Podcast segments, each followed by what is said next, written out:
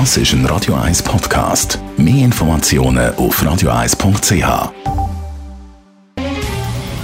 Der Finanztag auf Radio 1. Verstehen, was Menschen und den Markt bewegt. In Zusammenarbeit mit der Zürcher Privatbank Merki Baumann.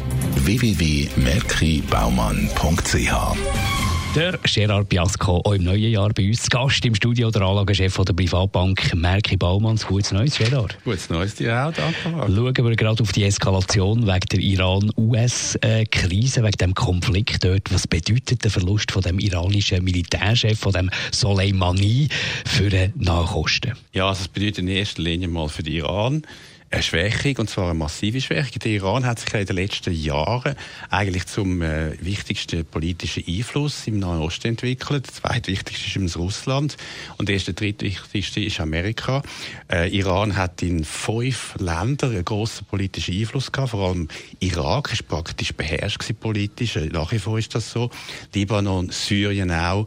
Äh, und jetzt natürlich ist der Militärchef weg. Der Ayatollah ist 80, eigentlich sind prädestinierte Nachfolger ist eliminiert und das schwächt den Iran. Und das tut das Gleichgewicht im Nahen Osten jetzt wahrscheinlich in Zukunft ziemlich drum, umeinander wirbeln. Und äh, ich glaube, wer profitieren könnte, ist nicht in erster Linie die USA, sondern das Vakuum könnte zum Beispiel von Russland gefüllt werden oder auch von der Türkei.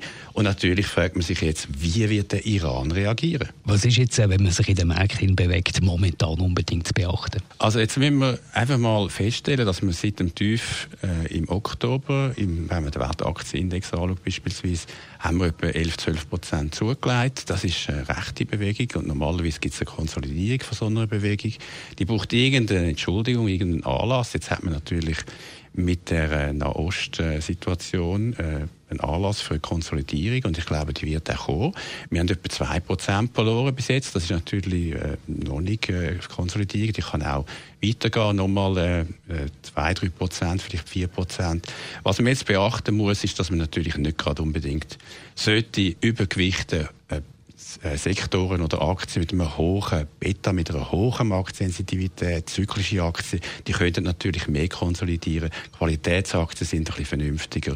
Und was man generell natürlich muss beachten, und das ist nicht das erste Mal, wenn man eben nur Aktien hat, dann ist man nicht ausgewogen positioniert. Man muss auch Obligationen haben. Wir präferieren ja äh, Investmentgrade-Qualität, also auch Qualität bei den Obligationen äh, präferieren. Dann muss man natürlich auch Gold als Diversifikator haben, gerade bei geopolitischer Unsicherheit. Also ein ausgewogenes Portfolio ist auch im Jahr 2020 sicher sehr wichtig und nicht zu riskante Hochbeta-Aktien ist auch sehr wichtig, weil wir jetzt eine Konsolidierung erleben Danke vielmals für die Einschätzung, Gerard Biasco, der Anlagechef der Privatbank Merki Baumann. Der Finanztag gibt es auch als Podcast auf radioeis.ch. Präsentiert von der Zürcher Privatbank Merki Baumann. www.merkibaumann.ch